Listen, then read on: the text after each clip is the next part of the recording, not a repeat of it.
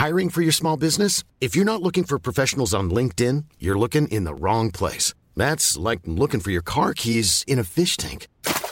LinkedIn helps you hire professionals you can't find anywhere else, even those who aren't actively searching for a new job but might be open to the perfect role. In a given month, over 70% of LinkedIn users don't even visit other leading job sites. So start looking in the right place. With LinkedIn, you can hire professionals like a professional. Post your free job on linkedin.com slash people today.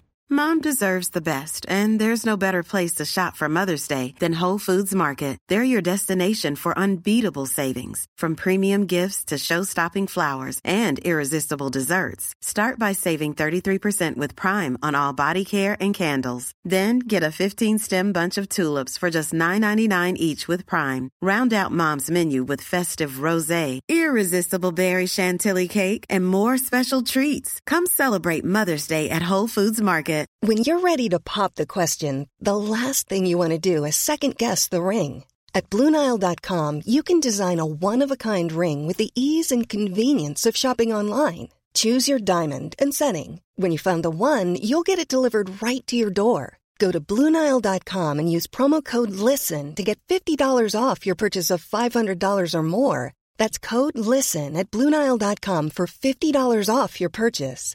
Bluenile.com code LISTEN. C'est très récemment que je me suis souvenu que je priais en fait tous les soirs pour euh, que je ne sois plus homosexuel. On croirait vraiment, enfin, j'avais vraiment l'impression que c'était euh, l'opinion majoritaire, quoi. Enfin, vraiment, euh, pour moi, 90% des gens et allaient à la manif pour tous et euh, étaient homophobes. Quand ils voyaient des, des personnes LGBT à la télé, c'était souvent des petits commentaires, les commentaires qu'on faisait, genre ah, euh, ferme les yeux, regarde pas ça, enfin des choses comme ça, où on développe une espèce de peur de l'autre. Des moments d'angoisse où je me dis ouais, je vais aller en enfer et bon, c'est pas grave, je serai avec les autres lesbiennes, mais, mais je serai en enfer quand même. Là c'est la décadence. hein. La colère de Dieu va s'abattre euh, sur la France.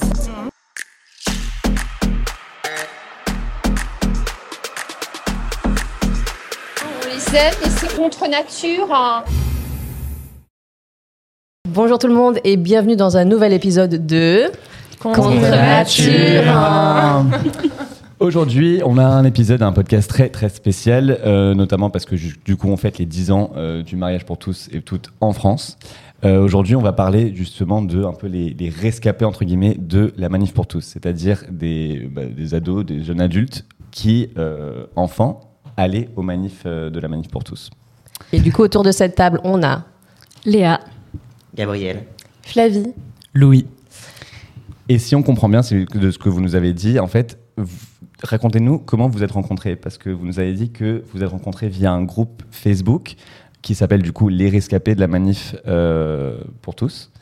Euh, Est-ce qu'on dit pour tous ou tous dans ce groupe Ah. Est-ce qu'ils sont inclusifs euh, Le, le titre euh, du groupe Facebook, c'est Les Rescapés de la Manif pour tous. Ouais, ouais. Allez. Bien. Trop Comme bien. ça, déjà, ça vous différencie un peu quoi. Et du coup quel est, quel est votre lien en fait Depuis quand est-ce que vous connaissez et qu'est-ce que c'est quoi ce groupe exactement? Alors, euh, c'était en janvier. Euh, j'ai écouté euh, un podcast qu'on a, qu'on a tous écouté hein, d'une d'une journaliste qui s'appelle Rosane Le Carboulec, euh, qui euh, interview euh, Guillaume, donc un rescapé de la Manif pour tous. Et le dernier épisode, donc il, a trouvé d'autres personnes qui ont, qui ont aussi participé à ces manifs pour tous, et ils ont créé ce groupe Les Rescapés de la Manif, de la manif pour tous. Et j'étais dans un moment où euh, j'étais pas du tout bien, où je me sentais vraiment tiraillé entre entre deux milieux, j'arrivais pas à assumer cette histoire que j'avais eue euh, avec euh, avec ma famille et j'avais un grand besoin de rencontrer d'autres personnes qui avaient vécu euh, cela et donc euh, dès que j'ai intégré le groupe j'ai mis un message qui veut euh, qu'on se rencontre pour discuter de tout ça? Voilà Et du coup, vous êtes rencontrés tous les quatre. Enfin, vous êtes plusieurs. Vous êtes combien sur le groupe du coup? Je pense que sur notre petit groupe, on est peut-être 8 personnes, mais on a dû Ouais. se rencontrer à 6-7. euh, voilà. Et est-ce que vous avez du coup des vécus en commun? Enfin ce groupe ça vous réunit par rapport à ce que vous avez vécu j'imagine? Carrément. Ouais, Ouais. énormément. C'est euh, sur- c'est quand même, enfin, c'est assez surprenant de voir à quel point on a des expériences communes, alors que même euh, à l'intérieur de nos familles, on n'a pas forcément exactement le même, euh, enfin le même contexte. Mais euh, malgré tout, euh, j'ai été assez surpris de voir qu'on avait vraiment euh, plein de points communs dans la façon dont on avait vécu euh, nos adolescences, nos enfances, et même d'un point de vue euh, un peu culturel. Enfin, on a, hum, on a un bagage qui est commun. Léa, Léa, t'es d'accord avec euh, Ouais, je suis complètement d'accord. Je trouve que ce, ce qui était frappant la première fois qu'on s'est rencontrés, c'est qu'on on racontait un peu tous la même chose. un peu les mêmes réactions de nos parents qui nous ont sorti les mêmes phrases. euh. Enfin, c'était très apaisant pour moi ce soir-là. euh. Je me suis dit, waouh, je suis pas toute seule. Alors que c'était vraiment ce qui a accompagné mon adolescence et je suis vraiment toute seule. quoi. Parce qu'on précise quand même que vous êtes tous du coup euh, de la commune LGBT, parce que bon, c'est un petit détail, mais oui. et Oui, justement, oui, si vous êtes des jeunes adultes qui êtes LGBTQ. En soi, vous êtes. Donc, si on a bien compris, on, euh, on peut faire un petit tour de table pour savoir euh, comment. si vous voulez, hein, c'est pas une obligation, Mm. mais du coup, comment tu t'identifies Ah oui, euh, homosexuel. Euh, moi, lesbienne. Ok. Euh, moi, je suis trans et gay. Moi, je suis lesbienne. Ok. Ok. Donc du coup, vous disiez dans le groupe que vous racontiez un peu vos anecdotes et les, les- vos vécus euh, qui sont assez similaires par rapport à la manif pour tous. Est-ce que vous pouvez nous expliquer ou nous raconter euh, la première marche, la première, euh, la première fois que vous êtes allé avec vos familles à, à la manif pour tous? Si vous vous en souvenez. J'imagine que oui. Je, peux parler, mais c'est un peu délicat. En tout cas, pour ma part, les souvenirs restent assez flous parce que quand même, on a... alors moi, à l'époque, j'avais euh, 12-13 ans. Et c'était c'était un peu particulier. En tout cas, je sais que peut-être pour... euh, Je sais pas si c'est le cas pour nous tous, mais moi, j'ai un peu découvert euh, ce que c'était que l'homosexualité euh, avec la manif pour tous. J'irai pas jusqu'à dire grâce, mais voilà. Non, vous n'aimez pas. Donc, j'ai pas vraiment des souvenirs très précis de la première marche. J'en ai fait, je pense, trois. Euh, mais oui, euh, je pense que ce qui ressort, c'est que c'est très très joyeux, c'est la sortie familiale. euh, on retrouve les grands-parents, les cousins, les amis, les gens de la paroisse. donc oui, c'est ce côté très festif et aussi où on nous explique pas nécessairement, enfin en tout cas pour ma part c'était le cas, on nous explique pas vraiment ce qu'on va faire. On nous dit juste oui, on va défendre la famille, c'est super, ça va être la fête. Voilà. Moi, j'étais, moi, j'avais pas très envie d'y aller à la base. Après, je me suis rendu compte que tout le monde dans ma classe y allait, que c'était un peu le truc cool à faire. euh, et du coup, je me suis dit bon, bah, je vais y aller, quoi. Et, et voilà. Et ta famille, par rapport à ça, ils avaient, qu'est-ce qu'ils disaient sur les, les LGBT en général? Est-ce qu'ils, enfin, ils disaient quelque chose en particulier ou? Euh, alors à l'époque, je pense que moi, donc je suis l'aînée dans ma famille, donc on était relativement jeunes, donc ils sont pas rentrés dans des grands, des grands discours. Euh, donc moi, et moi, je pense que je faisais pas trop attention à ce qu'ils disaient euh, au départ parce que j'avais pas trop conscience de ce que ça représentait par rapport à moi. Euh, mais oui, alors ils nous ont beaucoup parlé de euh, la famille, un papa, une maman, c'est important. Donc ça, c'est quand j'étais jeune. Et c'est vraiment quand j'ai commencé à me poser des questions que je me suis rendu compte qu'il y avait des petites, euh, des petites remarques et on commence à comprendre la façon dont la personne pense en fait. Et voilà. Et les autres, du coup, votre première manif, ça, ça donnait quoi? Moi, j'avais 11 ans, j'étais en sixième, et euh, c'était vraiment l'événement parce qu'on allait à Paris en plus. Mmh. Il y avait des cars, euh, il y avait vraiment tous mes potes euh, des scouts notamment, on y allait tous. C'était le grand événement et, euh, et on avait vraiment l'impression que c'était c'était cool ce qu'on faisait parce que, euh, enfin déjà c'est un mouvement qui était vachement amplifié. On nous disait que le monde entier était d'accord avec nous et que les, les gens qui étaient pro mariage pour tous c'était une toute petite minorité. Et puis on nous, enfin moi mes parents répétaient tout le temps que ils étaient surtout pas homophobes. euh. Du coup je me disais non c'est c'est hyper cool ce qu'on fait. Quoi. Euh, moi, c'est un peu particulier parce que euh, du coup, ma, ma famille n'allait pas euh, directement manif pour tous, enfin, en tout cas à ma connaissance. Ma mère, enfin, je viens d'une famille catholique, mais ma mère, elle est un peu à côté de ça. Elle a jamais été vraiment croyante ni quoi. Mais j'étais dans un établissement catholique privé, catholique de Paris, et où l'ambiance est vraiment très très conservatrice. Et en fait, vraiment la vie de l'établissement tournait autour de des manifs pour tous du week-end. Donc euh, on en parlait en classe, euh, tous les camarades de classe qui y allaient en parler. Il y avait des prospectus sur les bureaux, il y avait euh, parfois des affiches dans les classes. Il y avait les cours de cathé qui étaient obligatoires, on en parlait. Les messes qui étaient obligatoires, on en parlait. Enfin voilà, donc tout tournait vraiment autour de ça. Et du coup, moi, je suis jamais allé à une marche précisément, mais j'en entendais vraiment parler constamment. Donc voilà, c'était assez lourd comme, comme ambiance. Et bah, pareil, je- j'avais pas trop. On parlait pas trop d'homosexualité avant, en fait, là-bas. C'était vraiment un sujet tabou. Et, euh, et le sujet est venu sur toutes les lèvres euh, quand, euh, quand l'action du mariage pour tous est arrivée. Et il y a personne dans les classes qui se rebellait, qui disait bon attendez, euh, est-ce qu'on peut pas juste se remettre un peu en question ou? Si, si, heureusement. Il y en avait, il y en avait. On était, je dirais, euh, moitié-moitié un peu quand même. Parmi les jeunes de... Ouais. Et t'avais t'avais quel âge encore? Euh, ça a commencé quand j'avais 14-15 ans et jusqu'à à peu près à la seconde. Oh, ok, ok. J'allais dire parce que des, des, des élèves de 11 ans, 12 ans, je les vois mal dire euh, contester, dire non, moi, tu vois, ou alors faut vraiment être euh, sûr de ses convictions, quoi. Mais... Et du coup, Louis, toi aussi? Oui, alors ma première manifestation contre le mariage pour tous, c'était euh, pas encore la manif pour tous. C'était une manifestation organisée par Civitas, c'est une association euh, euh, d'extrême droite catholique euh, ultra conservatrice. Et là, l'ambiance était très très sobre et, vraiment très triste. Enfin, il allait arriver quelque chose de très grave en France. Et du coup, quand la manif pour tous est, arrivée, donc on y est allé aussi. Il y avait le fait d'aller sur Paris, de on va sauver le monde, on va sauver la famille, etc. Et l'homosexualité n'était pas du tout abordée dans ma famille. Et euh, comme c'est un milieu très euh, très catho, très conservateur, où qui vit dans, sa bulle, c'était pas du tout abordé. Je me suis pas énormément posé de questions. euh, et voilà, j'avais 12 ans. Et, pour le coup, j'ai beaucoup apprécié quand j'avais 12 ans cette ambiance festive, etc. Et je me suis, enfin, je, participais avec plaisir aux, aux manifestations, et ça a été d'autant plus douloureux en fait quand j'ai, à mes 17-18 ans, j'ai découvert mon homo- homosexualité. J'ai tous ces souvenirs qui me sont revenus, et je me suis là, mais je me suis dit, mais qu'est-ce que j'ai fait? Qui parmi vous, des quatre, savait déjà qu'il y avait un intérêt pour euh, le même genre?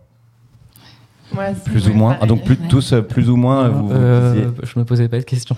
Ok. Et parmi ceux qui se posaient des questions, est-ce que ça vous faisait quelque chose justement d'y aller en sachant que c'était un peu contre vous que- qu'on marchait Pour ma part, j'avais, je pense que j'avais complètement dissocié ce que je pouvais ressentir de l'homosexualité, le mariage, tout ça. Pour moi, c'était. Enfin, j'ai mis du temps à comprendre que ce terme, il, qualifiait ce que j'étais aussi. Donc, euh, j'ai pas vraiment fait le lien en fait pendant assez longtemps. Ok. Un peu pareil. Enfin, moi, j'ai su très tôt que j'étais probablement pas une meuf hétéro. Il y avait un truc qui clochait, quoi. Mais je- j'ai mis très très longtemps à savoir ce que j'étais et je me suis posé beaucoup de questions. Euh, le terme trans, à l'époque, euh, enfin, dans une émission catholique, on n'en parlait pas. Je savais même à peine que ça existait, quoi. Mm. Et, euh, et du coup, je me sentais, enfin, je me sentais concerné, mais je savais pas pourquoi. J'étais vraiment euh, euh, furieux et j'avais envie, euh, j'avais envie de répondre et tout, mais je savais pas pourquoi je me sentais concerné parce que a priori, j'étais pas attiré par les meufs et du coup, euh, je voyais pas trop euh, pourquoi je me sentais attaqué. Attaquer, tu veux dire, de ce que revendiquait la manif pour Ouais. tous? Pour moi, c'était très inconscient. Euh, je pense que j'ai toujours un peu su que j'étais lesbienne au fond. Mais euh, le fait que de m'investir autant dans la manif pour tous, c'était aussi une façon pour moi de, de le nier, quoi. Et puis aussi, euh, surtout, mes parents, ils axaient vachement le combat de la manif pour tous, non pas sur le mariage en tant que tel, ils disaient que ça les dérangeait pas, mais que le problème, c'était la, la PMA et la GPA. Et c'était une époque aussi où moi, j'étais petite et du coup, je savais pas ce que c'était, et je trouvais ça effrayant. Et du coup, je trouvais ça normal de se battre contre ça. euh. C'était vachement détaché de mon identité à moi, en fait. Ok, donc en fait, en- encore une fois, le point commun, c'est que vous étiez tous un peu des enfants et vos, vos familles vous disent euh, tout le monde y va, tout le monde est de cet avis-là, ça va être festif, ça, ça va être un peu la, la fête. Il n'y a aucune raison d'être contre ça, quoi. enfin d'être contre la manif pour tous, quoi. Ok, waouh. Et qu'est-ce que vous entendiez donc du coup dans la manif? C'est quels, étaient les chants qui étaient scandés en fait dans les Moi, je me rappelle de Taubira, ta loi, on n'en veut pas. Euh, là, là, c'est le seul souvenir qui me revient. Moi, j'ai, euh, je crois, un papa, une maman. Il n'y a rien de mieux pour un enfant, un truc comme ça. Ouais, Moi, je m'en souviens de deux beaucoup plus choquants. Il y en a un- Ça, c'est un un autre level, quoi. Ouais. Genre, euh, Il y avait euh, François, ta mère, est-ce qu'elle s'appelle Robert? Qui était Ah, horrible. ah, c'est affreux. Et il y en François, avait. ta euh, mère, est-ce qu'elle s'appelle Robert Oui. Ok, d'accord. Ouais, ouais. Ah, C'est la première fois que j'entends C'est ça. assez nul en plus. Mais Oui, c'est très nul, ouais. Ça rime même pas, en fait. Même Fallait pas, faire un ouais. effort pour la rime. Enfin, C'est nul. François, bref. Faut, pas- faut même pas essayer de justifier. Et il y- y en avait aussi des très racistes à l'encontre de Taubira euh, qui étaient Mm, mm. affreux, quoi. Hmm. Ok. Vous voulez que je les... Je préfère pas les dire. Ouais, on va peut-être pas les dire. On peut censurer direct. Ça m'embête sur- peu. On a compris. personnage. C'est c'est raciste quoi. Oui. Toi Gabriel, tu te. Moi, j'avais pas vraiment de slogan. Euh, j'ai plutôt en tête les affiches et, euh, et les images euh, qui avaient partout dans les prospectus avec euh, le, la petite, euh, enfin les, les personnages de genre euh, l'un rose, l'un bleu, ouais. euh, en jupe pour la fille et tout. Et euh, je me souviens que j'avais même euh, longtemps après, j'ai un copain qui a voulu me faire une blague et pour mon anniversaire, il m'a m'a offert des posters de la manif. Merci, d'avril. En tout cas, ils ont beaucoup d'humour. On note, on note pas. Et du coup, quand la loi Taubira est passée, euh, qu'est-ce que ça vous a fait, vous et à vos familles? Est-ce que c'était la révolution chez vous? Est-ce que c'était la pire nouvelle euh, possible? Ça, ça vous a fait quoi? Je me souviens pas trop, en fait. Ah ouais. Euh, Pareil. Ok. J'ai pas- vraiment, j'ai euh, il y a un blanc. Je me souviens de tout ce qu'il y a eu avant et je me souviens pas de ce qui s'est Mhm. passé après. Je pense que il y avait un truc où on, enfin je sais pas, mais je pense que ça devait être un peu euh, le deuil à la maison quoi, à ouais. mon avis. Il n'y a pas eu de débrief euh, la- dans la cuisine en mode genre, ok, c'est la fin du monde, ça, ça c'est fait, c'est c'est officiel. Non, mais il y avait un. Comment dire Une ambiance que le combat continue. Parce qu'il y a la PMA et la GPA qui vont bientôt arriver. Euh, mais en tout cas, euh, globalement, ça s'est très vite calmé parce que bah, il y avait, avait plus rien à faire. La loi était passée, mais il y avait encore le truc, le combat continue. euh. Ouais. Ils étaient vachement dans une optique de on ne lâche rien.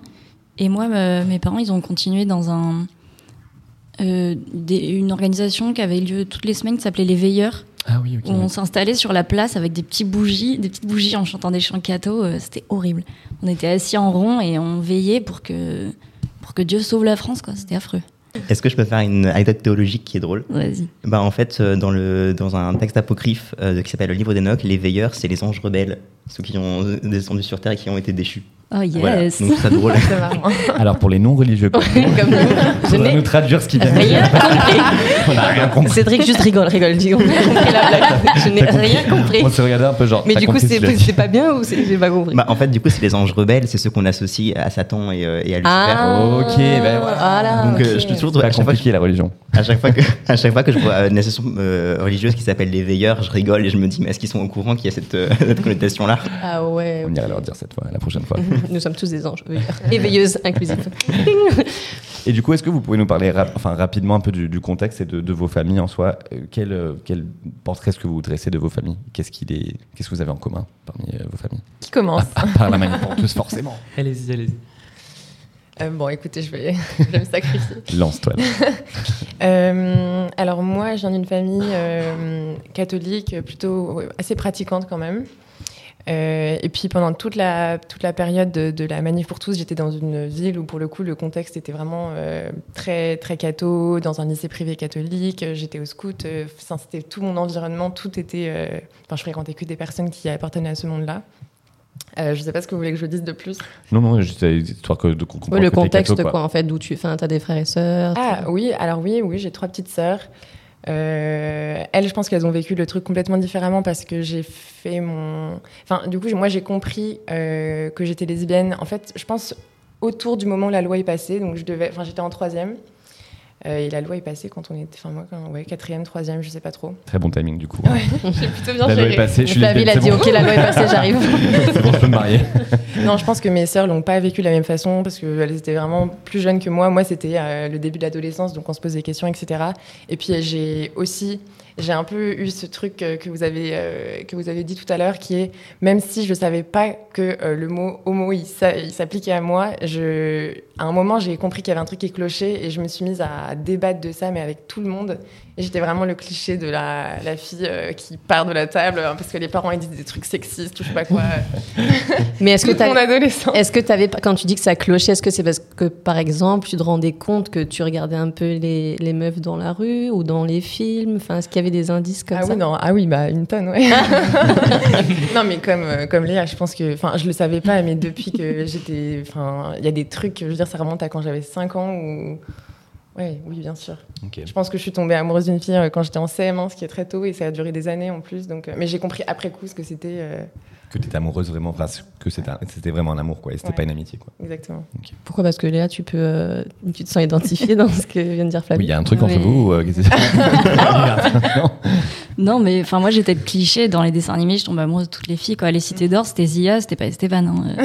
Euh, Ok. Pirates des Caraïbes, c'était Elizabeth Swan. Enfin, depuis toujours. Et euh, j'essayais de cacher ça derrière de la fascination, mais, euh, mais non, quoi. Mais toi, du coup, tu avais conscience, tu penses? Parce que c'était de l'homophobie un peu euh, intériorisée, non? Je pense, ouais. Et je pense que c'est pour ça que j'étais très homophobe. C'était parce que j'étais homophobe contre moi-même, quoi. Parce qu'en fait, si je me l'avoue, j'ai toujours su que j'étais lesbienne, quoi. Et ça te faisait peur, ça? Ouais, parce que comme on, comme on l'a tous dit, l'homosexualité, ça n'existait pas jusqu'à l'arrivée de, de la loi.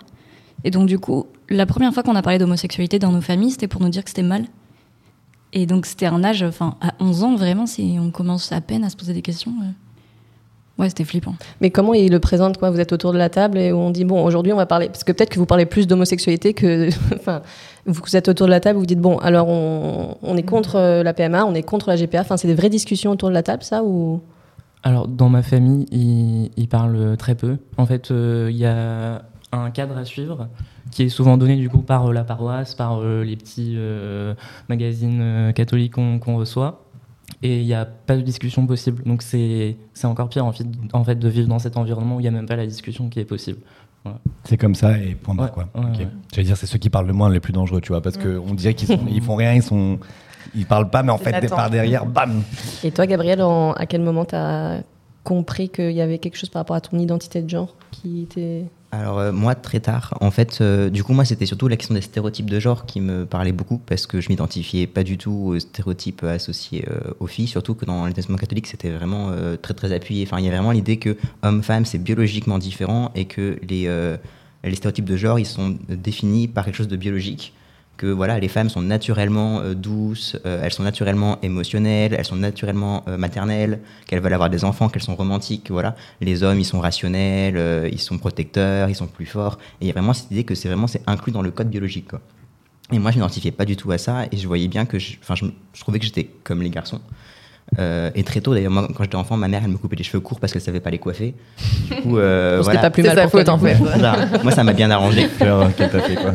Et, euh, et voilà, et donc je, je, je m'identifiais pas du tout à ces stéréotypes de genre, donc j'étais vraiment, euh, du coup moi j'étais très féministe et j'étais tout le temps en train de dire mais euh, arrêtez, il n'y a pas de différence entre les hommes et les femmes, enfin voilà, enfin pas de différence à part euh, des évidences biologiques, mais on s'en fiche quoi. Et, euh, c'était ça qui choquait beaucoup autour de moi. Les, profs, les surveillants, les camarades de classe n'étaient pas d'accord. Ça faisait beaucoup de débats. Et, euh, du coup, moi, c'est aussi ça qui m'énervait beaucoup dans le, les, les discours homophobes, parce qu'il y avait cette idée que comme c'est biologiquement différent, il y a une complémentarité, etc. etc. Et moi, j'y croyais pas à ça. Et euh, oui, sais plus la question, mais... euh, Et du coup, tu avais, j'imagine, des dysphories de genre aussi. Si, tu mettais par exemple des jupes, euh, enfin, je sais pas si vous habillez comme ça, en mode les meufs euh, en jupe, les mecs en pantalon, petits nœuds. Moi, ça va. On n'avait pas d'uniforme, donc je pouvais être en pantalon. Je mettais quasiment jamais de jupe, effectivement. Après, j'avais assez peu de dysphorie consciente. Euh, en fait, tout m'est revenu dans la gueule quand j'ai réalisé que j'étais trans, mais j'ai réalisé, j'avais déjà euh, 22 ans, 23 ans, donc très longtemps après.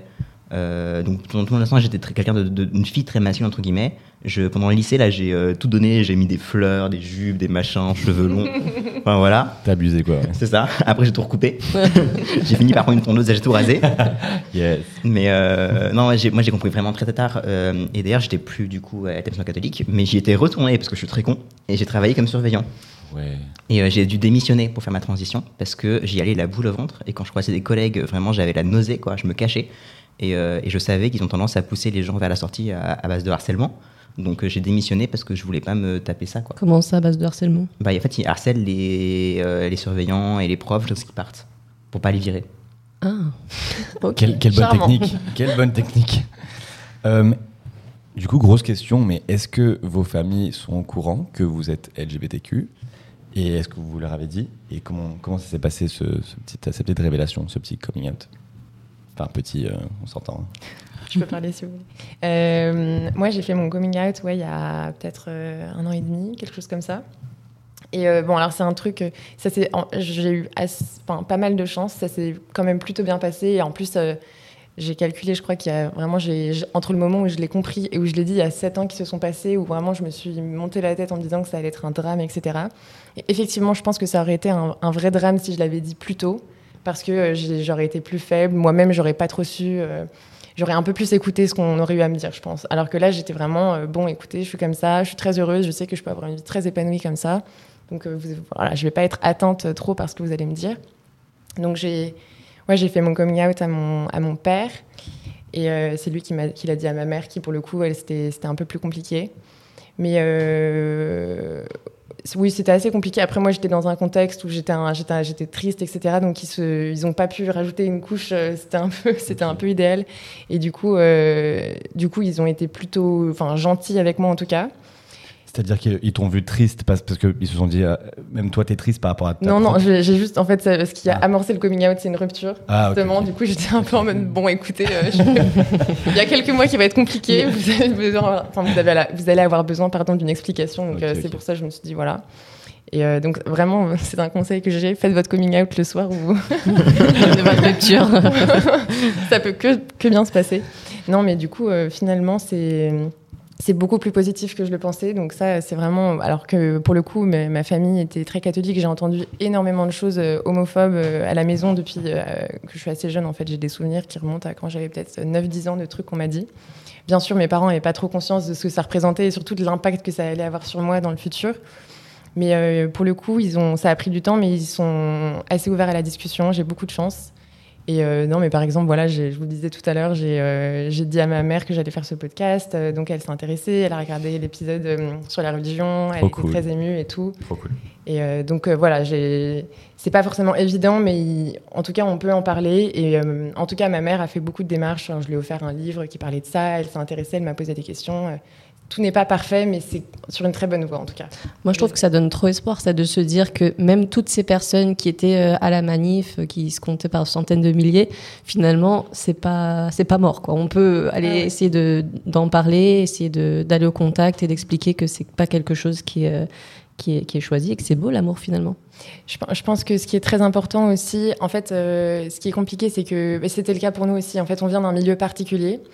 Donc, en, tout cas, pour ma part, euh, j'ai eu du mal. euh, Enfin, j'ai essayé d'aller dans des associations LGBT quand j'étais jeune, etc., parce que j'avais besoin de soutien, de parler avec des gens qui étaient comme moi. Mais je me rendais compte qu'on était très différents et qu'on vit. En fait, on vivait pas les mêmes. euh, on n'avait pas les mêmes choses qui se passaient dans notre tête.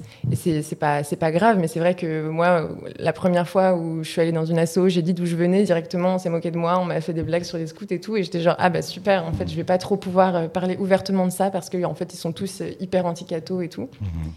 Et, euh, et du coup, c'est un peu le cas pour nos parents, en fait. Euh, c'est difficile, comme ils ont une- un certain schéma de pensée, une certaine religion, c'est difficile de les convaincre euh, en leur montrant des personnes homo qui sont pas du tout liées à la religion, en fait. Parce qu'ils s'y retrouvent pas, donc ils vont juste pas écouter. Donc en fait, ce qui est très important, c'est que eux-mêmes puissent trouver du contenu ou rencontrer des gens qui sont en fait qui appartiennent à ce monde-là et qui ont fait un chemin. C'est ça qui aide vraiment. Et ça existe. Il y a des associations qui existent et puis euh, parfois dans son entourage. euh, Enfin, ouais, ma mère en a parlé à des gens de son entourage. Alors, j'aurais pas du tout pensé qu'ils avaient, ils étaient passés par là avec des enfants parce que ça reste assez tabou quand même. Et en fait, il y a beaucoup plus de gens qu'on le pense. euh, voilà. Trop bien. Du coup, Léa, pour toi, ça s'est passé comment ton, ton coming out Si tu en as fait un, parce qu'on on rappelle que c'est pas obligatoire, mais est-ce qu'ils Ouais, savent, moi- tes parents? Moi, je suis out. euh, J'ai fait mon coming out il y a trois ans maintenant. Ok. À ma mère. T'as t'as quel âge encore? J'ai quel âge? J'ai 21 ans. ça s'est pas euh, super bien passé. Euh, en fait, sa réaction, ça a été le déni tout de suite. Elle m'a dit Ah non, tu te trompes. Enfin, euh, vous allez vous séparer avec ta copine et euh, ce sera fini. Et tu verras que j'ai raison, le temps va me donner raison. Et elle, a- elle a insisté pour dire qu'elle me connaissait mieux que moi. Sachant qu'à cette époque-là, moi je suis partie en internat quand j'avais 15 ans. Un internat de filles. Et donc. euh, Bien joué, bien joué. ouais, J'ai fait genre, je voulais étudier sérieusement. Avec les filles, je vais mieux me concentrer. Ouais, j'étais super concentrée. Mais du coup, en fait, elle a utilisé cet argument-là de l'internat en mode bah, c'est normal, il n'y avait pas de garçon, donc euh, j'étais tombée amoureuse d'une fille parce que c'est il y avait des filles. Il y avait que ça, quoi. ouais. Ouais. Et comment tu lui avais annoncé? Enfin, est-ce que tu as juste été la voir et tu lui as dit ou tu as écrit une lettre ou... Je suis allée la voir, euh, on regardait les Energy Music Awards et j'ai attendu la pub. Et tu as dit quoi, maman? J'ai un truc à te dire d'ailleurs. Euh, ouais, j'ai dit j'ai un truc important à te dire. euh, en fait, j'ai une copine. Non, j'étais trop mignonne. J'ai dit oui, j'ai quelqu'un et je pense que c'est la bonne personne. Et enfin, j'ai pas genré pendant hyper longtemps et au dernier moment, je lui ai dit. Et elle a, elle a été tellement dramatique. Elle a dit que c'était un boulet de canon. euh, elle m'a pas parlé pendant tout le week-end. Elle a eu des métaphores très très dures. euh, je suis désolée, ça a été un peu dur à entendre, mais elle m'avait dit que je lui avais jeté un boulet de canon dans le ventre où elle m'avait porté, quoi. Beaucoup de trucs autour de la maternité comme ça. Et, euh, et ensuite, elle a mis ça sous le tapis. Elle se dit, si on n'en parle pas, euh, si on n'en parle pas, ça va sûrement disparaître, quoi. Et toi, comment tu te sentais après l'avoir dit? Très mal. je suis rentrée, euh, j'étais étudiante, je suis rentrée à Paris. Et euh, c'était horrible. J'arrêtais pas de pleurer. J'avais écouté euh, On brûlera de Pomme, qui est une super chanson, mais ça m'a juste fait plus pleurer. Et euh, il y a juste mon papa qui m'a envoyé un petit texto en me disant que il m'a juste dit ça prendra du temps pour ta mère, mais euh, si c'est euh, si c'est ça, alors je te fais confiance et je t'aime, parce que t'es trop mignon. Mais aujourd'hui, ma mère, elle est toujours dans, l'énorme déni, quoi. Ah, Encore aujourd'hui? Ouais, ouais, ouais. Et Vous, êtes, vous avez une bonne relation aujourd'hui, à part, à part ça Oui- Bah oui, on a une bonne relation parce que j'accepte que quand je suis à la maison, euh, je parle pas de toute cette partie de ma vie, quoi. Et c'est un peu douloureux parce que quelque part j'ai de la chance de pas avoir été mise à la porte et en même temps euh, il y a une partie de moi qui est toujours à la porte, quoi. Ta vraie Et t'as des frères et sœurs? J'ai une petite sœur de, de, de 16 ans, ouais. Et qu'est-ce qu'elle en pense? Elle, euh, j'ai l'impression que c'est une toute autre génération euh, pour qui c'est complètement ok. Enfin, c'est pas du tout tabou pour eux, pour eux, pour sa génération. Et euh, elle, elle est trop contente, elle me soutient. Elle m'a offert des verres écrits Proud. Trop cool. Et toi, du coup, Gabriel? Euh, alors moi c'est toute une histoire, enfin euh, ça s'est fait lentement parce que du coup j'ai fait plusieurs coming out différents pendant que je me cherchais. Euh, assez tôt j'ai dit à ma mère que j'étais bisexuel et elle m'a répondu bah oui mais tout le monde l'est maintenant. C'est la mode. et ensuite euh, j'ai dû faire plusieurs fois un coming out bisexuel, à chaque fois elle oublie, elle me dit ah bon c'est nouveau ça, je, non c'est pas nouveau, ça fait 5 ans que je te le dis. Et à chaque fois j'ai dû refaire.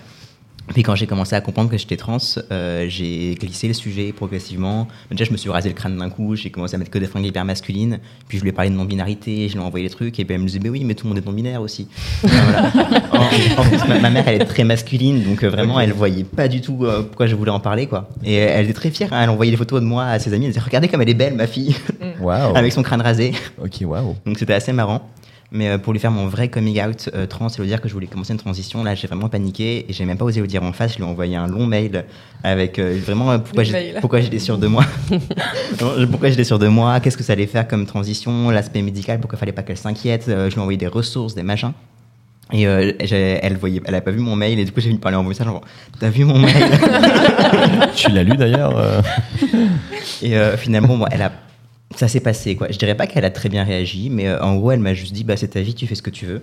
Euh, moi, je me suis un peu senti comme si elle me disait bah je m'en fiche quoi. Et euh, c'était pas forcément très soutenant, mais euh, bon, euh, ça s'est fait progressivement. Pendant un temps, quand même, c'était un peu difficile. Elle m'a dit qu'elle devait faire son deuil, que c'était vraiment dur pour elle. Elle m'a dit que les ressources que je lui ai envoyées ne parlaient que de comment elle devait se comporter par rapport à moi, mais pas de comment elle, elle devait se sentir. Ouais. Et qu'on on parlait pas de la souffrance des parents, etc. Après, c'est justifié, je pense, dans Oui. l'idée de. Enfin, j'ai compris son point de vue, mais du coup, moi, à ce moment-là, j'étais vraiment un peu en panique, donc ça m'a pas beaucoup aidé. Euh, et bon, progressivement, ça s'est arrangé. Maintenant, vraiment, ça, ça va mieux. Elle a un peu du mal à me genrer au masculin, mais elle m'appelle par mon nom choisi, ce qui est déjà une Oh. belle évolution. Et euh, par contre, j'avais surtout peur pour le reste de ma famille. Et honnêtement, je prévoyais même pas de faire de coming out. Euh, notamment, ma grand-mère, euh, je suis assez proche d'elle, je la vois toutes les semaines. Et franchement, j'avais prévu de rien lui dire et d'attendre qu'elle remarque des trucs avec le testostérone, quoi.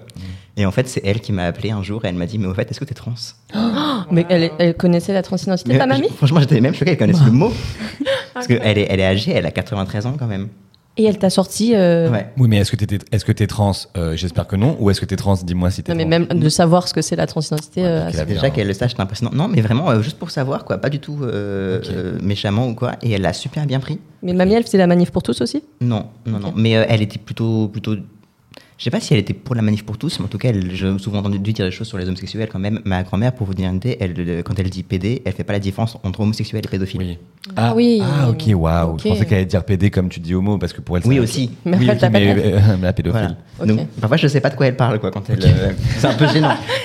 Ouais. Et, euh, et du coup, j'étais vraiment inquiet à ce sujet et j'avais peur qu'elle elle me. Enfin, oui, qu'elle. En plus, c'est elle qui paye mon loyer, donc vraiment, j'étais mort de couilles, quoi. Ouais. Ah, je rigole, mais oui, c'est c'est stressant. Et euh, non, elle a super bien réagi. En fait, c'est la plus contente de ma famille. C'est la première à m'avoir genre un masculin, la première à m'avoir appelé Gabriel. Et c'est elle qui a fait mon comic out pour moi à tout, tout le reste de la famille. Alors, ce podcast, il est révolutionnaire pour euh, tous les grands-parents, les, les, les grands-mères. ça si, vous, être, si vous euh, écoutez tous nos épisodes, vous, vous, vous verrez. vous Il y a un fil rouge entre tous les épisodes. les grands-parents sont beaucoup plus acceptants qu'on ne le pense. Ouais. Vraiment, à chaque fois, on a la grand-mère, le grand-père, et en fait, ils sont beaucoup plus euh, accueillants et plus acceptants que, que les parents eux-mêmes. Donc, c'est incroyable. Si, les- si vous avez écouté tous nos, nos épisodes, vous comprendrez de, de quoi on parle. C'est hallucinant. Euh, Et si vous les avez pas écoutés, bah, il est temps. c'est ouais, de, de vous y mettre. Et du coup, Louis, toi, ton coming out Alors euh, chronologiquement, euh, d'abord à mon petit frère, j'avais 18 ans, Euh, je lui ai dit, il m'a pas trop parlé pendant trois jours et après on n'en a plus jamais reparlé. Ah. Euh, après euh, ça a été euh, mes parents, alors j'aurais écrit un mail, euh, j'ai pas eu de réponse. Trois jours après, c'était mon anniversaire. euh, je suis arrivé et il faisait comme si de rien n'était. Donc, euh, j'ai éclaté en larmes et bon, je leur ai parlé chacun séparément. Et en fait, tous les deux m'ont dit Tu resteras toujours notre petit Louis. Euh, eux aussi avaient les, yeux, les larmes aux yeux. Mais ensuite, et en fait, globalement, c'est beaucoup de silence, beaucoup de déni, aucune volonté de, de changer, d'apprendre, de, s'intéresser. Et voilà, il y a, euh, il y a, l'amour filial qui est là, mais il y a euh, beaucoup de silence. Et euh, je te rejoins, Léa, quand tu disais quand on arrive chez nous, on laisse une partie de soi au pied de la porte. C'est exactement ça. Et moi, je préfère faire comme ça pour qu'on maintienne un minimum de, relations. Et je vous rejoins aussi sur, le, sur les grands-parents. Mes grands-parents paternels, donc eux, ils m'ont, tiré les, les verres du nez par mail. Et euh, puis ensuite, on en a parlé. Ils m'ont dit, bah, il y a, y a, y a aucun problème. Puis on n'en a plus jamais reparlé et ça, ça m'allait très bien aussi. Et, euh, et en tout cas, c'est un peu mes, mes, mes piliers euh, dans ma vie émotionnelle Ouais. de, de manière globale. Incroyable, les grands-parents. Ça confirme la, la théorie. Là, on va commencer à faire une théorie là sur Pourtant, grands-parents. 68, c'est les parents, donc ils, ont, ils auraient dû être Ah plus non, c'est les grands-parents. C'est les grands-parents, 68 Ça dépend Ouais. des Ah, générations. Ah, c'est ça dépend de grands-parents. génération. Ah bah oui, c'est les Ma, grands-parents. ma oui. mère, ma mère, euh, c'est ma mère qui est en 68 et Ah ma oui. grand-mère. euh, Ok. On reformule le podcast sur les grands-parents quoi. Moi aussi, moi, moi aussi, mon grand-père, euh, mon grand-père, pareil, bah, lui, c'était la génération 68 pour le, pour le coup, et lui, il a été très gentil, on en a un peu parlé. J'ai appris par la même occasion qu'en fait, tous les secrets de famille, c'était des gens gays. Ah ouais Gros secret, euh, gros dossier quoi. Mais il y en a Euh. sur toutes les générations. hein, ça. Du coup, on fait une petite parenthèse pour remercier le sponsor de ce podcast qui est nul autre que. Waterdrop, Waterdrop. Alors, Ced, qu'est-ce que c'est Waterdrop? Waterdrop, c'est tout simple déjà. C'est la, la super marque qui, qui, euh, sponsorise notre podcast. C'est surtout une marque qui, est, du coup, qui, euh, qui a comme ambition de, de faire boire plus, boire plus d'eau. Surtout de boire à travers des gourdes, par exemple, et boire de l'eau du robinet. Pour ne Et, pas euh, consommer de plastique. Exactement, c'est très éco-friendly. Et le concept de, de Waterdrop, c'est très simple, c'est qu'en fait, ils ont des, petits, des petites capsules qu'on appelle, qu'on appelle les micro-drinks, qui sont euh, bourrées de, de, de vitamines, sans sucre, euh, pas de gluten. Sans OGM, vegan, sans gluten. Exactement, que vous allez mettre dans votre eau, dans votre gourde, et qui vont donner un, un certain goût à votre eau. Donc une petite euh, saveur pour justement vous donner envie de boire plus, parce que justement c'est important de boire beaucoup d'eau. On va vous montrer une petite euh, vidéo campagne pour vous, pour vous expliquer ce que ça donne. Fini le plastique plein de sucre avec Waterdrop. Sans sucre, moins de plastique. Et donc, vous avez 10% de réduction avec le code promo PAINT10. Paint 10. Et euh, ils ont vraiment énormément de choix de gourdes, euh, mais aussi euh, de, de capsules. Ça peut, être des- ça peut être du thé, ça peut être, bah, ça peut être pour de l'énergie, des micro-drinks et tout ça. Les goûts sont super bons, les gourdes sont super belles. Vous avez tout sur leur site web. On vous mettra tout dans la barre de description. Donc allez-y, utilisez notre code. Ça fait nous, ça fait plaisir, ça vous fera plaisir aussi. On vous en distribuera, comme ça vous pouvez. Comme ça vous coûterez aussi. Et encore une fois, merci beaucoup à Waterdrop de sponsoriser cet épisode. Et du coup, on retourne au podcast. Euh, moi, je voulais demander par rapport à Léa, toi, ce que tu avais dit. Euh, Est-ce que vous trouvez que vous avez des séquelles par rapport à votre participation à la manif pour tous?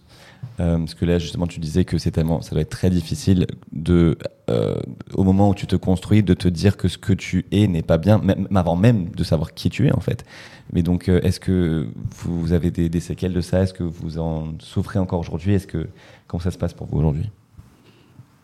Bah moi du coup surtout avec euh, les questions de religion où j'ai euh, j'ai vraiment des séquelles au sens où euh, bah, pendant très longtemps j'avais vraiment cette vision du Dieu qui regarde sur moi et parfois ça me prend comme des poussées d'angoisse où je, je fais ma vie. D'un coup je me dis oh, mais il me regarde. Et là il me juge. Et si ça se trouve en fait je suis vraiment je, je- tout ce que je fais c'est mal et j'entraîne des gens dans la voie du péché et alors j'y crois pas du tout rationnellement mais parfois j'ai des ouais, des poussées d'angoisse comme ça. Et pendant très longtemps je pouvais même plus rentrer dans une église catholique. Ok. c'est-à-dire vraiment, je m'arrêtais devant la porte et je voulais rentrer et, et je, je pouvais pas. Et je faisais demi-tour.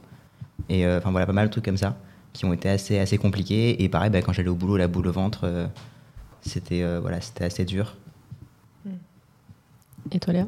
Ouais, moi j'ai des séquelles, on va dire, par rapport à mon rapport à la morale, qui est hyper compliqué. J'ai passé euh, tout mon lycée donc euh, à essayer de me construire une morale qui allait essayer de réunir mon homosexualité et mon identité catholique, qui est très présente parce que je- moi j'ai une famille où il y a beaucoup de religieux. Mon grand-père est prêtre, il était prêtre et euh, ouais, donc j'ai vraiment grandi avec ça. et C'est quelque chose que j'ai pas envie de renier complètement parce que c'est c'est qui je suis aussi.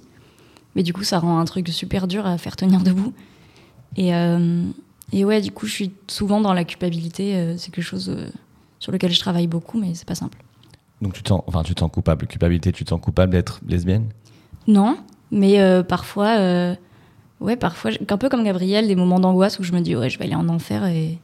Bon, c'est pas grave, je serai avec les autres lesbiennes, mais, mais je serai en enfer quand même. Ça, elle perd pas le nord. hein. Grosse fête quoi. Mais parfois, tu te dis que tu regrettes d'avoir fait ton coming out ou pas? Non, non, non. Je suis vraiment pas hétéro, ça marcherait pas. Non, mais tu, euh, parce que je pense qu'il y a beaucoup de gens qui justement ont peur de cette étape et qui préfèrent vivre euh, dans le déni mais être proche de leur famille de sang et te dire euh, mais toi tu non, regrettes pas. Limite, enfin, s'il fallait me reconstruire toute une autre famille, euh, c'est pas grave. J'ai une super famille choisie aussi. Et si j'avais plus que, plus que, bah, c'est pas grave. Trop bien. Euh, moi, les séquelles, c'est plutôt comme Gabriel, c'est par rapport à la religion euh, essentiellement. Et euh, moi, ça a été de quand j'ai fini le lycée, de complètement quitter euh, mon milieu. J'ai vraiment gardé euh, trois amis du lycée, quoi. Euh, je suis partie à la fac. euh, Il y avait des gens qui pensaient de- très différemment de moi. Enfin, ça m'a fait beaucoup de bien. Donc moi, ça a été de changer radicalement d'environnement. Et après, donc il y a eu toute une phase où j'étais pas du tout euh, croyante, mais d'ailleurs qui a commencé assez tôt, même quand j'étais au lycée.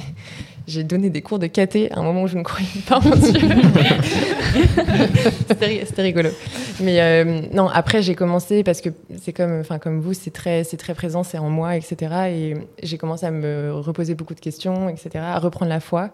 Et là, on se retrouve un peu face à un mur où on se dit, ok, je me sens hyper mal dans les églises catholiques. Enfin, en tout cas, moi, l'église, euh, je veux dire, le lieu en soi me dérange pas, mais c'est, il y a une connotation. euh, Enfin, je sais pas, mais je, me- je suis devenue, par exemple, maintenant, quand je vais dans une messe, j'angoisse toujours quand il y a les annonces. Enfin, les.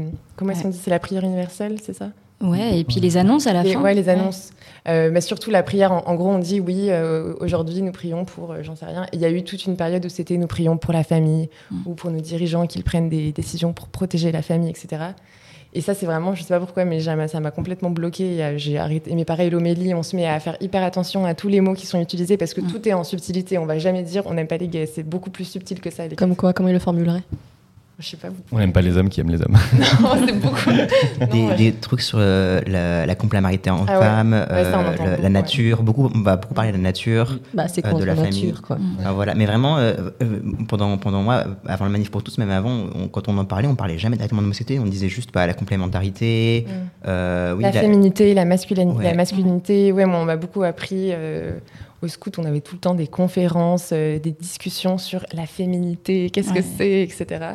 Et euh, on entend beaucoup ça, euh, mais encore, encore aujourd'hui, hein, c'est encore un sujet que, Ouais. que j'ai avec mes parents. Parfois, le- la complémentarité homme-femme, c'est le truc qui bloque un peu, quoi.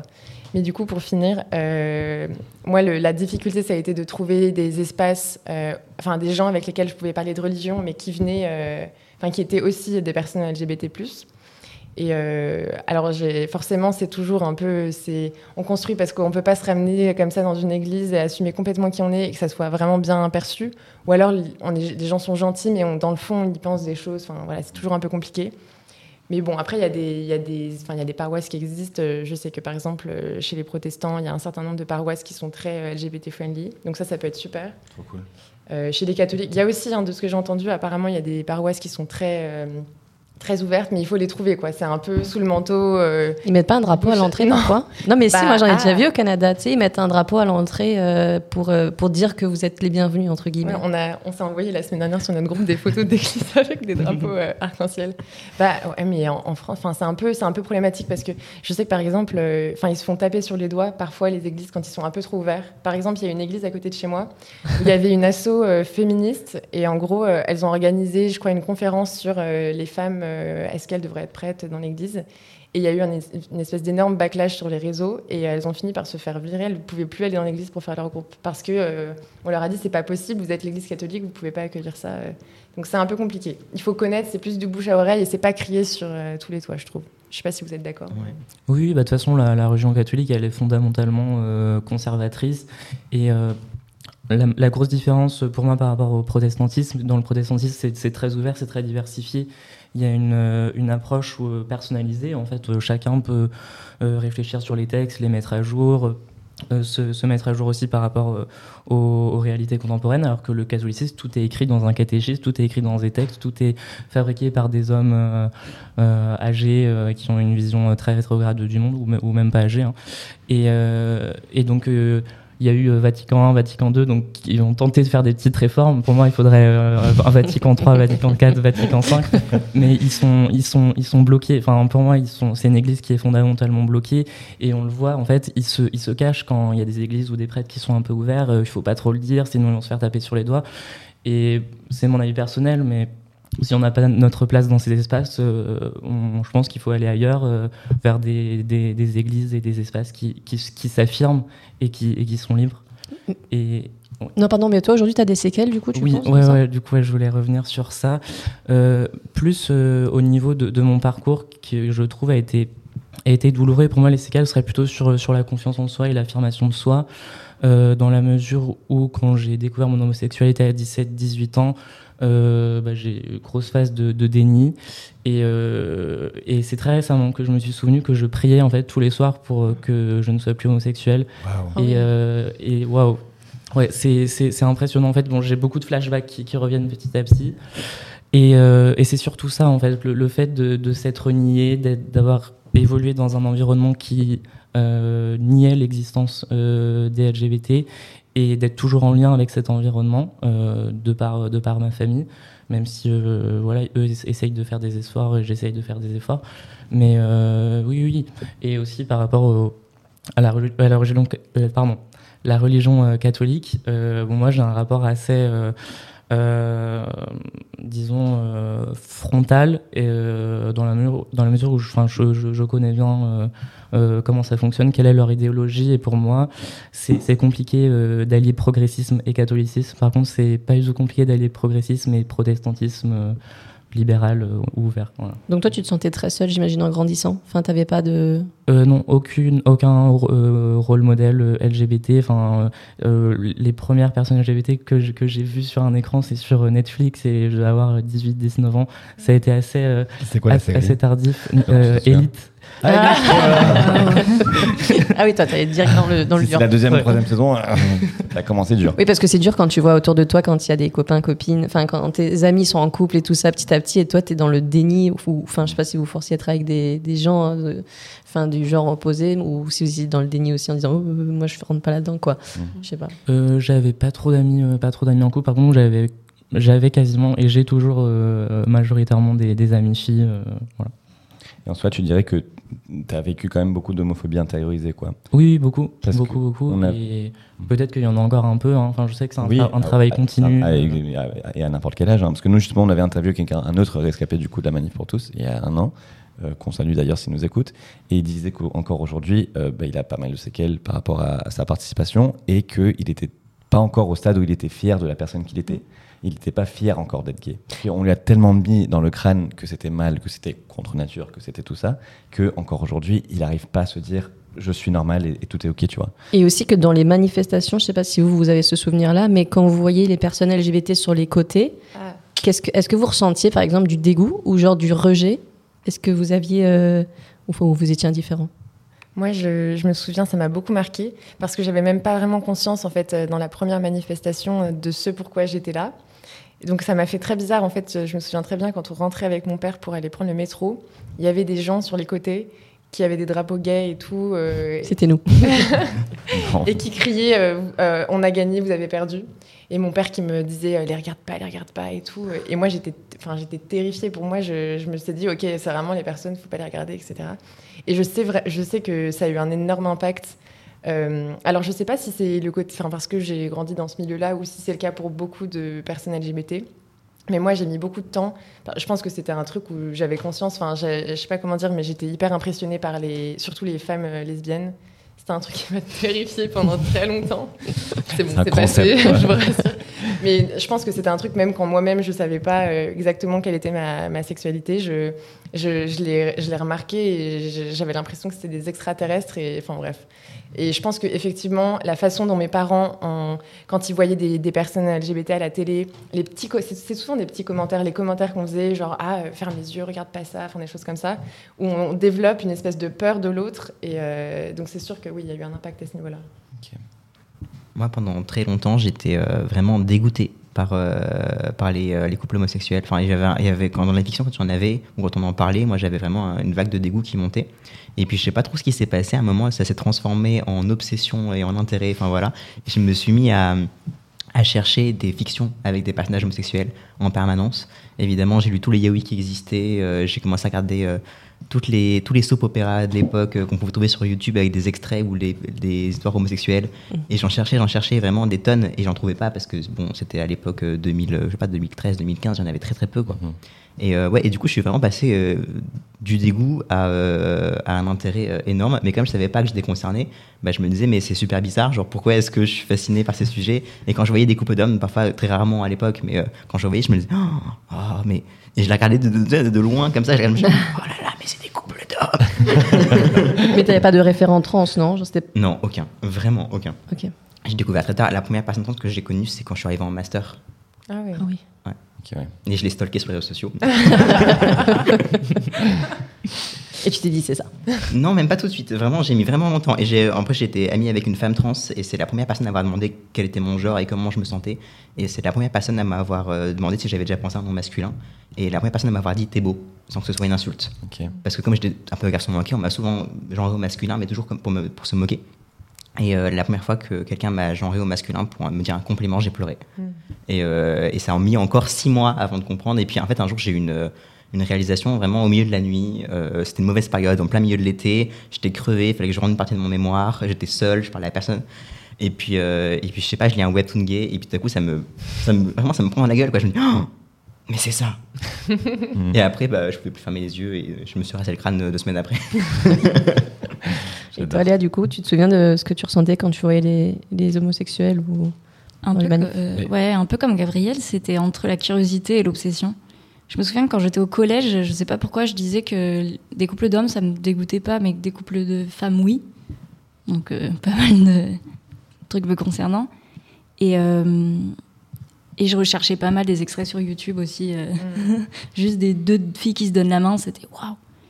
Et quand je suis arrivée au lycée, donc dans mon lycée de filles, là, dans les deux premières semaines, ce qui m'a frappé, c'est qu'il y avait plein de lesbiennes qui. Enfin, c'était, euh, c'était assumé, quoi. Et vraiment, je faisais une fixette là-dessus. Genre, c'était un. C'était, c'était fou. Et bon, bah voilà, et trois mois après, j'étais lesbienne, quoi.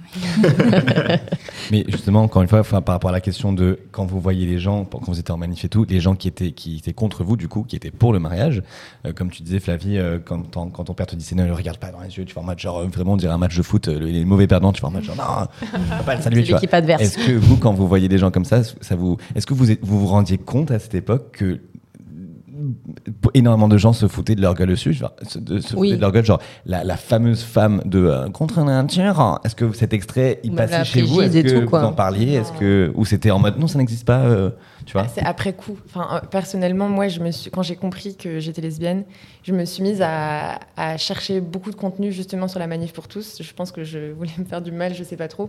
Mais c'est là que j'ai réalisé en fait euh, l'autre côté, comment Ok. c'était perçu. Ok. Et, euh, et oui, j'ai vu tout, euh, tous les extraits. Et c'est aussi ça qui m'a aidé à un peu me désolidariser de ce, ce milieu-là, euh, en me rendant compte de la façon de penser des gens aussi. euh. Ok. Voilà. Donc c'était pas sur le moment en fait, c'était pas pendant que vous étiez aux marches et tout, c'était vraiment avec. Moi, à l'époque, on, on croirait vraiment. Enfin, j'avais vraiment l'impression que c'était euh, l'opinion majoritaire, quoi. Enfin, vraiment, euh, pour moi, 90% des gens est- allaient à la manif pour tous et euh, étaient homophobes. Et euh, Ok. Nous, j'ai on- compris très tard que c'était pas une- la majorité. hein. Nous, on savait que, enfin, dans ma famille, on savait très bien que la France se foutait de notre gueule. Et euh, ma mère disait que c'était euh, c'était de la, la catophobie. Elle adorait dire ça. et euh, ouais, et quand, en grandissant, je me suis rendu compte que c'était eux qui étaient complètement minoritaires. Mais, euh, mais ils avaient- en fait, ils étaient tellement persuadés d'avoir raison que.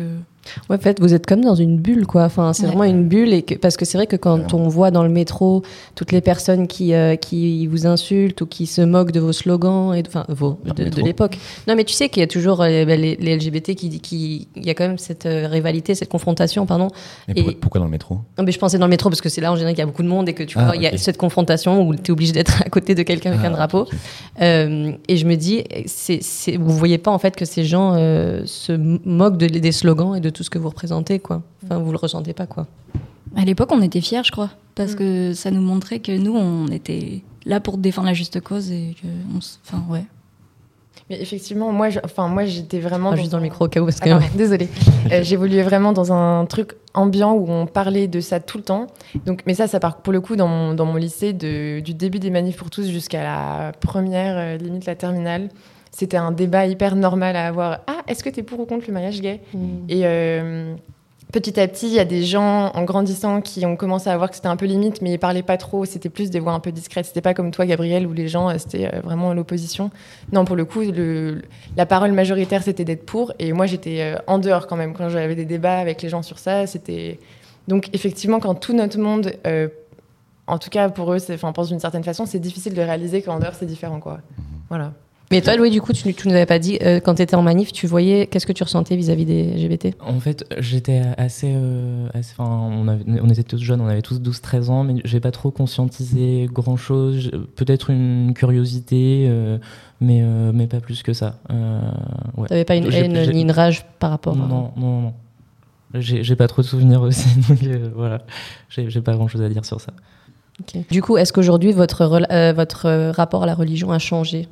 Avec, euh, avec vos coming out Bah, euh, du coup, moi, je, je suis toujours euh, croyant et pratiquant. En fait, je l'ai plus été pendant longtemps. Enfin, vraiment, quand je suis parti de ces milieux-là, j'ai claqué la porte et j'ai dit plus jamais ça. Enfin, voilà. Puis, j'y suis revenu assez lentement, notamment par la fiction, parce que du coup, j'écris des histoires et je voulais créer un personnage qui aurait un background comme le mien et qui, du coup, aurait des connaissances. Entre guillemets théologiques euh, et qui pourrait débattre sur ce sujet-là. Et en fait, mon personnage s'est révélé être homosexuel et du coup, je me suis dit, bah, peut-être qu'il va creuser la question de l'homosexualité dans la Bible et qu'est-ce qu'il en pense. Et, euh, du coup, à travers ce personnage, j'ai découvert que c'était possible d'être euh, croyant et LGBT+.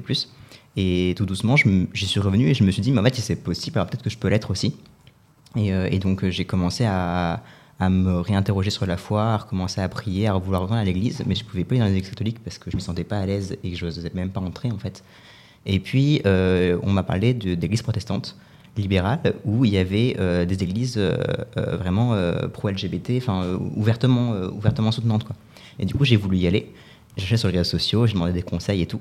Et je me suis retrouvé dans une paroisse protestante où vraiment je suis arrivé. euh, la, la pasteur, elle dit bonjour à tout le monde quand on entre. Euh, je suis arrivé et alors moi, ce que j'ai dit, c'est bonjour, je cherche une paroisse LGBT friendly. vraiment, euh, ça. Et euh, elle m'a dit ben, bienvenue. Et, euh, et du coup, j'y suis allé de plus en plus souvent. Et euh, maintenant, j'y suis euh, très régulièrement. Je me suis fait baptiser là-bas parce que je n'avais pas été baptisé avant. Je me suis fait baptiser là-bas. Je suis engagé dans la paroisse. Et on est même en train de. On a créé depuis septembre un, un groupe de parole LGBT friendly. Trop cool. Et on est même en train de créer un truc un peu plus gros. On vient de créer une page, une page Instagram qui s'appelle Queer en Christ. Et, euh, Queer en Christ C'est ça. Queer en Christ, ok. Et, euh, et on va essayer d'organiser de plus en plus d'événements. Donc on organise assez régulièrement des cultes LGBT. Euh, on organise un truc là euh, récemment, euh, euh, pour le, le 17, je crois, euh, pour la journée contre l'homophobie. Euh, Peut-être quelque chose pour la semaine de, de la Pride. Euh, Enfin voilà, il y a pas mal de, de projets, euh, de projets à venir et, euh, et c'est assez sympa. Et euh, ça fait vraiment du bien d'avoir un endroit pour euh, où parler vraiment très ouvertement de ces sujets-là. Et c'est une paroisse qui, même en dehors de ce, de ce groupe-là, est vraiment très ouverte. C'est-à-dire qu'on a parlé des questions LGBT vraiment le dimanche matin au temple. Et les grand-mères, elles sont, elles sont à fond. Toujours. euh, Il n'y a aucun problème. Toujours en place, les grands-mères. Incroyable. Et vous, du coup, votre, votre rapport à la religion, il a changé ou est-ce que, que vous êtes toujours euh, croyant, croyante? Est-ce que vous pratiquez? Bah, il, est, évidemment très différent, euh, forcément, parce qu'il faut tout reconstruire. En tout cas, pour ma part, euh, la religion, elle s'était construite aussi beaucoup sur euh, qu'est-ce que le futur doit être. Donc, il faut avoir des enfants, un mari, voilà, etc. Donc, et pareil, par exemple, pour moi, j'associe beaucoup la religion à toutes ces questions de la morale, la féminité, enfin voilà. Et donc, il faut tout reconstruire. Mais effectivement, moi aussi, je, je suis dans ce groupe dont parle Gabriel. Et ça m'a, vraiment aidé de, déjà d'entendre des personnes qui, ça c'était, c'était, incroyable d'entendre des personnes qui connaissaient très bien la Bible, mais qui étaient aussi LGBT, et de se rendre compte en fait euh, les interprétations euh, qu'on entend sur les textes, elles sont to- totalement questionnables en fait. Enfin, par exemple, on nous rabâche Sodome et Gomorre. euh, Bon, je me connais moins bien, en, je me connais moins bien en théologie que toi, mais en- sur tous les, tous les textes que les gens peuvent sortir, on a des réponses. euh, et c'est assez incroyable et ça donne beaucoup de force aussi. Et ça permet de se dire, ah, en fait, euh, je peux totalement être euh, croyant et LGBT, pas en me disant, j'accepte les textes à 50%, mais en vraiment en, en ayant une espèce de réflexion autour de ça. Et, Enfin, en tout cas, c'est un chemin à faire. Moi, je suis encore dedans, ça prend du temps, mais c'est totalement. Ah, j'étais loin du micro. C'est tota- c'est totalement possible. voilà, Oui, c'est compatible, quoi, finalement. C'est compatible. Donc moi, ça a été compliqué pendant, euh, pendant longtemps et maintenant je me définis euh, plus du tout croyant ni pratiquant, mais je me sens euh, très proche des, de leaders religieux. D'ailleurs, c'est souvent des femmes, que ce soit Caroline Acosta, c'est une pasteur progressiste, ou Delphine Orviller, c'est une, une femme rabbin progressiste aussi, et ça fait du bien d'entendre des, récits alternatifs et, progressistes qui, qui, qui nous font du bien. Enfin, en tout cas pour moi c'est super apaisant, même si je me reconnais pas dans, dans une religion. voilà. Mais donc t'es pas croyant aujourd'hui du coup? Non, non, non, non. Après j'adore les, les, lieux de culte, j'adore visiter. Enfin c'est plus tout ce qui va être historique, culturel. Et du coup ta famille, euh, elle le sait ça?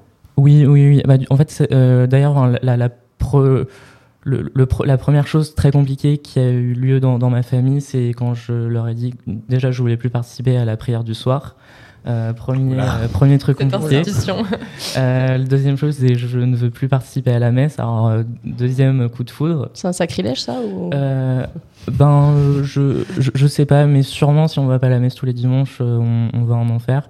et puis, bah, troisième. Troisième catastrophe, homosexualité. Mais il y a, voilà, il y a eu d'autres, d'autres, d'autres choses avant. Hein. C'est très progressif en fait, de, de, de s'extirper d'un milieu euh, très pesant. Ok. Moi, je suis encore croyante, mais euh, comme, euh, comme Flavie, je dirais, j'essaye de construire un truc qui fonctionne. je suis en chemin, c'est pas facile. J'essaye de me renseigner vachement sur les, les voix montantes, les voix queer qui sont de plus en plus présentes. Par exemple, les évêques allemands qui se positionnent vachement pour la bénédiction des couples homosexuels ou ce genre de choses. Euh, je m'intéresse vachement aussi à la paroisse de Gabriel. Et ouais, je cherche. Et le pape, il n'est pas en faveur, si? C'est plus compliqué que ça. Hein. c'est un pas en avant, deux pas en arrière, le pape. Ouais. ça, même nous, on ne suit pas, on est bon. bah, il est vraiment double discours, c'est-à-dire qu'en fonction de qui il s'adresse, euh, il va dire des choses euh, plutôt progressistes, et puis après, il va dire des choses hyper, hyper violentes. Mm. Ou alors, il va avoir un discours qui. c'est un très bon orateur, le pape, donc il sait très bien comment parler pour que son discours puisse être interprété dans les deux sens. Et du coup, il y a vraiment parfois, je vois qu'il parle, il y a des débats pour savoir, oui, il a dit que c'était un péché, non, il n'a pas dit que c'était un péché. Et du coup, les gens s'engueulent parce qu'il a fait exprès d'avoir un, discours qui est hyper ambigu. Et je trouve qu'il reflète bien le, catholicisme, en lui-même. C'est euh, l'hypocrisie, c'est-à-dire on, aime tout le monde euh, parce que le Christ nous a dit de nous aimer les uns les autres. Euh, mais il y a des personnes qui sont un peu bizarres, il y en a d'autres qui sont un peu moins dignes d'être aimées, il y en a qui ont besoin d'être guéris, il y en a qui sont un peu anormales. Mais, mais on, englobe toutes, toutes, ces haines, toutes ces phobies derrière derrière la, religion, mais fondamentalement, enfin, pour moi, ouais, ça reste très conservateur. Bah, je pense que pour euh, fermer un peu le, podcast, moi j'aurais une dernière question. Moi aussi j'ai une question. C'est quoi ta question quoi ta question Vas-y. moi j'aimerais savoir si aujourd'hui vous êtes euh, heureux, heureuse, si vous vous sentez. Ok, donc du coup je vais poser la mienne avant, comme ça on peut, terminer sur la tienne qui est beaucoup plus euh, heureux, heureuse du coup. du coup moi je voulais savoir si vous ressentiez un peu une, pas, une forme de haine, mais un peu du. du mépris Non, pas du mépris. Moi je voulais savoir si vous, vous en vouliez un peu à vos parents en fait, de vous avoir emmené à ces manifs comment ça, comment ça s'est passé ou comment ça se passe en fait? Est-ce que vous, êtes, vous avez cette forme de pourquoi tu m'as fait ça en fait, tu vois? Moi, je leur en veux de, m'avoir emmené à cette première manifestation sans, euh, sans discussion, sans, sans dialogue. Sans, j'avais pas du tout conscience euh, euh, de ce à, quoi j'allais participer. Et je leur en veux de, l'absence de, dialogue, pas euh, qu'ils y soient allés, qu'ils aient ces, idées, ces, valeurs. C'est cette absence de discussion, cette absence de, responsabilisation. Quand on a 12-13 ans, on est capable de réfléchir et, de faire des choix.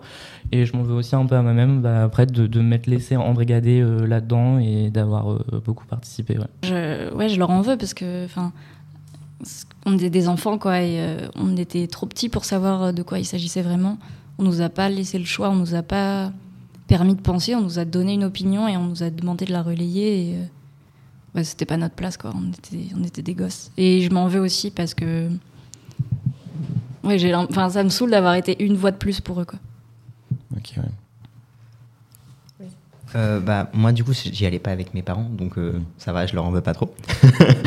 Mais par contre, je suis extrêmement en colère contre le personnel éducatif de l'établissement où j'étais et euh, de manière générale contre l'Église catholique et euh, les gens qui allaient à ces manifs-là. J'essaie d'apaiser ma colère au fil des années, euh, parce que je sais que du coup, parfois sur l'Église catholique, je suis très mordant, on va dire. j'essaie de l'être un peu moins. Je sais qu'il y a des catholiques qui sont des gens géniaux et qui sont très progressistes, et du coup, j'essaie d'en trouver pour me réconcilier avec tout ça. mais ouais, il y a une partie de moi qui est extrêmement en colère, et, et c'est dur de trouver un apaisement. voilà. Avec le temps, peut-être, non? Ouais, oui. Et puis euh, je pense que me rapprocher des catholiques euh, qui sont progressistes, ça va aussi apaiser un peu le truc. euh. J'ai contacté notamment, il y a un, couvent franciscain tout près de chez moi, et les franciscains en général, je les aime bien, parce que je sais pas si vous connaissez un peu les différents milieux catholiques, mais les franciscains, ils sont, ils, sont créés à partir d'un saint qui vraiment prenait, la pauvreté, et, c'était un ordre mendiant, donc vraiment ils abandonnaient tout, et ils allaient sur les routes et ils vivaient que de ce qu'on leur donnait pour se mettre au service des autres. Donc j'aime bien cette idée-là. Et en général, les franciscains, c'est un peu les gens à gauche des catholiques. Donc voilà, je leur ai écrit et j'ai rencontré un moine qui était super cool. J'étais très frontal. J'ai fait oui, euh, je suis trans. Il m'a fait mais pas de souci, j'ai plein d'amis LGBT. Venez. Donc euh, voilà, ça, ça apaise aussi de rencontrer des gens euh, qui sont vraiment ouverts. Et toi, Flavie?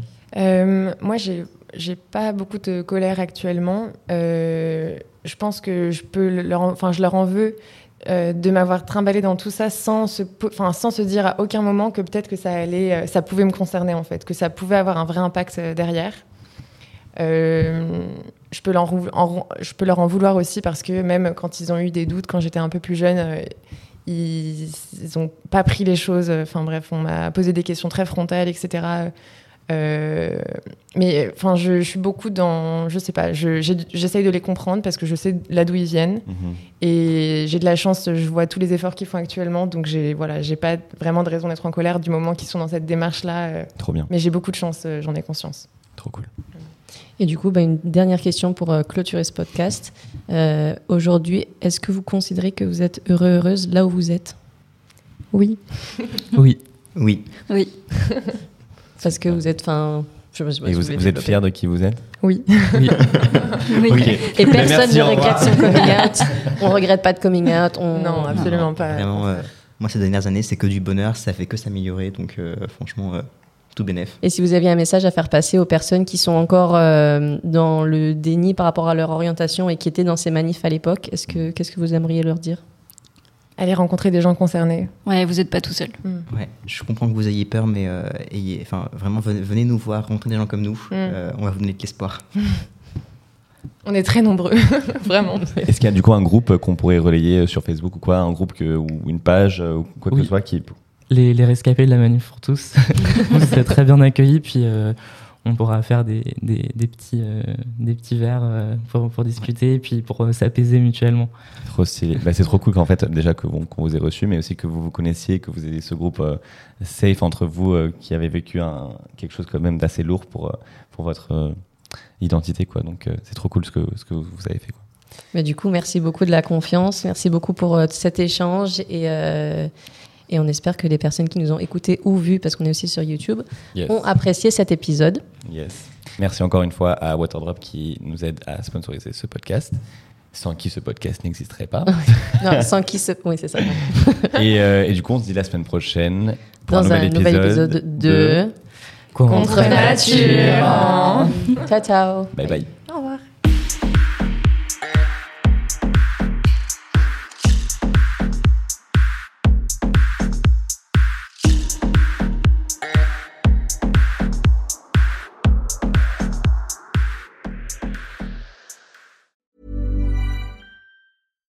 Catch yourself eating the same flavorless dinner three days in a row? Dreaming of something better? Well, HelloFresh is your guilt free dream come true, baby. It's me, Kiki Palmer. Let's wake up those taste buds with hot, juicy pecan crusted chicken or garlic butter shrimp scampi. Mm. Hello Fresh. Stop dreaming of all the delicious possibilities and dig in at HelloFresh.com. Let's get this dinner party started. Mom deserves the best, and there's no better place to shop for Mother's Day than Whole Foods Market. They're your destination for unbeatable savings, from premium gifts to show-stopping flowers and irresistible desserts. Start by saving 33% with Prime on all body care and candles. Then get a 15-stem bunch of tulips for just $9.99 each with Prime. Round out Mom's menu with festive rosé, irresistible berry chantilly cake, and more special treats. Come celebrate Mother's Day at Whole Foods Market. How would you like to look five years younger? In a clinical study, people that had volume added with Juvederm Voluma XC in the cheeks perceived themselves as looking five years younger at six months after treatment. Look younger, feel like you. Add volume for lift and contour in the cheeks with Juvederm Voluma XC. Reverse signs of aging by adding volume to smooth laugh lines with Juvederm Volure XC. For important safety information and to find a licensed specialist, visit juvederm.com. That's J U V E D E R M.com. Not for people with severe allergic reactions, allergies to lidocaine, or the proteins used in Juvederm. Common side effects include injection site redness, swelling, pain, tenderness, firmness, lumps, bumps, bruising, discoloration, or itching. There's a risk of unintentional injection into a blood vessel, which can cause vision abnormalities, blindness, stroke, temporary scabs, or scarring. Talk to a licensed specialist to find out if it's right for you.